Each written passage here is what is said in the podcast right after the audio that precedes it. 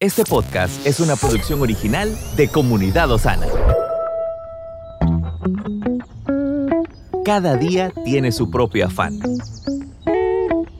Pero también hay nuevas misericordias que disfrutar. Hoy es un nuevo día.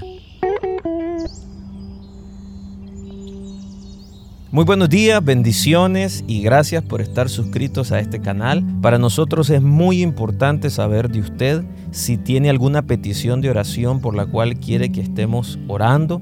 No dude en escribirnos a nuestra línea de ayuda. Le recuerdo, si todavía no lo ha hecho, activar la campanita para que usted pueda recibir todas las notificaciones del contenido que compartimos día con día y no dude en compartirlo con sus amigos y familiares. Hoy vamos a meditar en una reflexión que lleva por título Volver a empezar.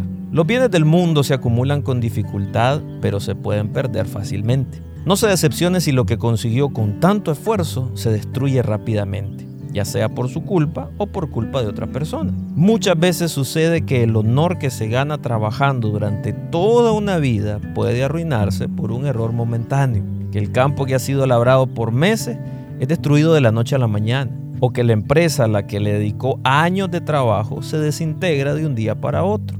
No obstante, por más frustrante que esto parezca, no se desanime, por el contrario, vuelva al principio y empiece otra vez. Hay errores que los hombres cometemos inevitablemente porque somos débiles. Incluso solemos olvidarnos de Dios y luego volvemos a Él en arrepentimiento, ayunamos, oramos y a través de la búsqueda de su palabra. No olvidemos que a pesar de todo, debemos honrar a Dios incluso en medio del lugar de nuestro tropiezo. Es bueno conocer la profundidad del amor y la gracia de Dios. Por eso, en vez de detenernos en la preocupación, pongamos nuestra mirada adelante, tengamos temor de Dios y agradezcámosle en medio de cada circunstancia. ¿Está en una situación que le está generando decepción? Es un buen momento de examinarse y quitar de su corazón todo aquello que no debe estar ahí. Oremos para dejar nuestra debilidad en manos de Dios y para que Él nos guíe en cada paso. Así tendremos la fuerza para volver a empezar. Solo nos resta interpretar correctamente su amor y su gracia mediante ese temor reverente a Él, que es el principio de la sabiduría. Que Dios le bendiga. Estuvo con usted Moisés Torres. Estamos en tu plataforma favorita.